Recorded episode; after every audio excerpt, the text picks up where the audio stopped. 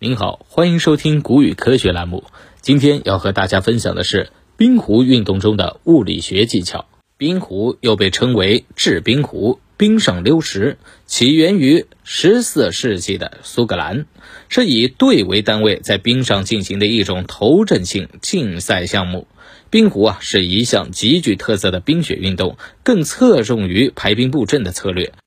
素有“冰上国际象棋”的称号，它考验参与者的体能和脑力，展现动静之美、取舍之智慧。今天我们就来说说冰壶运动中的物理学技巧。首先，冰壶赛道本身不是平整的，它中间凹陷两侧微微隆起，是一个 U 型滑道。冰壶赛道通过多次的喷洒水珠，使其表面变得鹅卵石般凹凸不平。而冰壶从离开投手的那一刻起，它与冰面之间的微小摩擦力就成为了改变其轨迹的唯一影响力。刷冰可以清除路径上少量污垢和碎屑，擦洗冰面上形成的霜冻。最重要的是可以融化少量的冰，冰在压力和摩擦力的作用下融化成水。这薄薄的一层水就像是润滑油一样，让冰面的摩擦力变得非常小。刷冰不仅可以使冰壶滑行得更远，而且可以调整它的前行轨迹。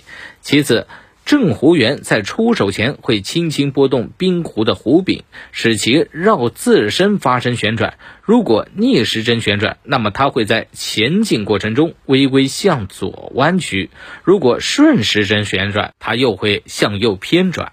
摩擦力是同运动方向相反的，同时旋转的冰壶不仅会受到向后的摩擦力，还会受到同旋转方向相反的摩擦力。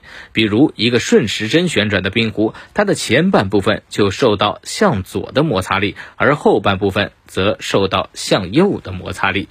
好了，今天的分享就到这儿，我们下期节目再见。